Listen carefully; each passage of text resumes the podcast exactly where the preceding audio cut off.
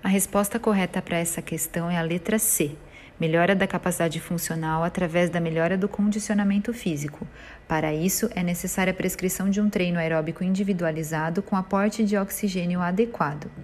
Nessa fase, o principal objetivo do programa de reabilitação é melhorar a capacidade funcional, e para isso é necessário um treino aeróbico individualizado, com o objetivo de melhora da performance cardiopulmonar, o que irá refletir diretamente na melhora da qualidade de vida e diminuição da sensação de dispneia, fazendo com que o paciente realize suas atividades de vida diária com mais facilidade, a despeito do progresso da doença pulmonar.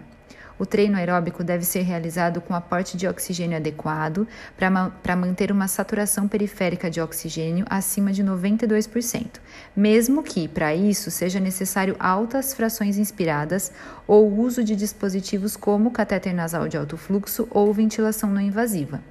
O fortalecimento dos membros inferiores e dos membros superiores é uma ferramenta importante com a musculatura periférica mais forte, a performance no treino aeróbico também tende a melhorar.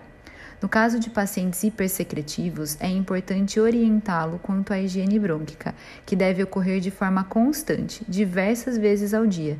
Sendo assim, faz-se necessário educar o paciente para que ele mesmo consiga realizar manobras de higiene em casa.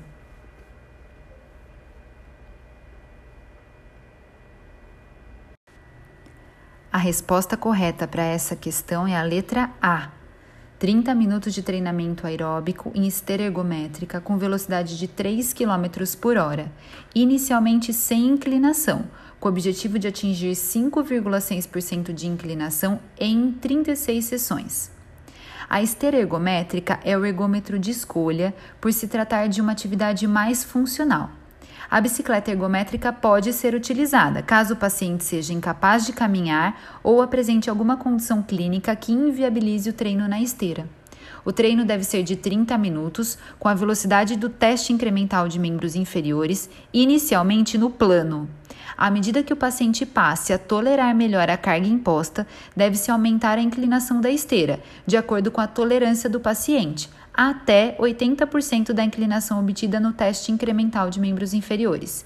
Esse objetivo deve ser atingido em até 36 sessões.